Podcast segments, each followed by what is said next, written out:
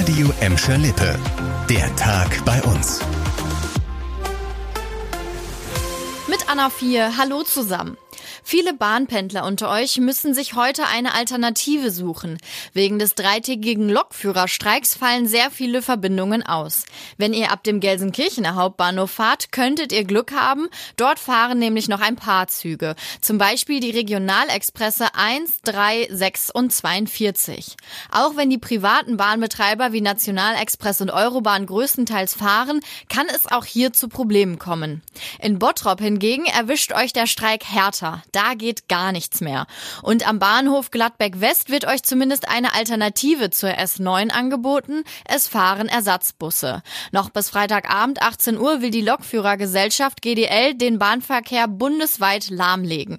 Es ist schon der dritte Streik im laufenden Tarifstreit mit der Deutschen Bahn. Zuckerwatte, gebrannte Mandeln und schwindelerregender Nervenkitzel, das soll es auch in diesem Jahr wieder auf der Bottropper Karnevalskirmes geben. Die Stadt und auch die Schausteller setzen gerade alles daran, dass der Rummel stattfinden kann. Laut Stadt will der Schaustellerverband jetzt einmalig Veranstalter der Kirmes werden. Die Beteiligten tüfteln schon mit einem digitalen Planungstool an einem Verkehrs- und Sicherheitskonzept. Und das ist gar nicht so einfach, denn eure Sicherheit soll Priorität haben. Von der Kirmes soll keine Gefahr ausgehen ausgehen, betont der Präsident des Schaustellerverbands.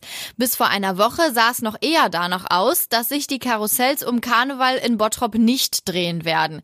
Die Osterfelder Straße, auf der die Kirmes normalerweise stattfindet, ist jetzt nämlich wegen der gesperrten A42 bei Bottrop der Hauptrettungsweg der Feuerwehr. Konkrete Pläne sollen in der kommenden Woche veröffentlicht werden. In Gladbeck sollt ihr euch in Zukunft ein Stück sicherer fühlen. Dafür hat die Stadt jetzt extra eine neue Stelle geschaffen und erstmals einen Sicherheitskoordinator eingestellt.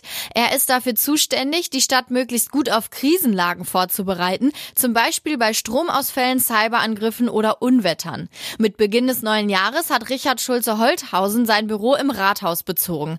Dafür hat der 55-Jährige seine leitende Position bei der Berufsfeuerwehr an den Nagel gehängt. Das hat mir schon immer Spaß bereitet vorbereitet, den Bürger zu schützen, dem Bürger Hilfe zukommen zu lassen und entsprechend da vorbereitet zu sein. Also Feuerwehr hat immer so auch so ein bisschen das äh, Prozedere, dass man sagt, wir möchten gerne vor der Lage sein und diese Aufgaben haben mich eigentlich schon immer interessiert. In der neuen Stabsstelle Sicherheitskoordination und Bevölkerungsschutz schaut er jetzt, wo es noch Gefahrenpotenzial gibt, erarbeitet Notfallpläne und berät euch als Gladbäcker. Das Essener Landgericht musste sich heute mit einem kuriosen Fall einer 57-jährigen Gelsenkirchnerin beschäftigen. Die Angeklagte soll einen Raubüberfall vorgetäuscht haben, um zurück ins Gefängnis zu kommen. Laut Staatsanwaltschaft hatte die Gelsenkirchnerin bis Anfang letzten Jahres eine fast 30-jährige Haftstrafe abgesessen. Der Grund waren verschiedene Straftaten, die sie damals noch als Mann begangen hatte. Kurz nach ihrer Entlassung soll sie sich dann bei der Polizei mehrfach selbst beschuldigt haben, wegen eines Raubes, den sie gar nicht begangen hatte. Als vermeintlichen Beweis hatte sie laut Anklage jeweils ein Messer dabei.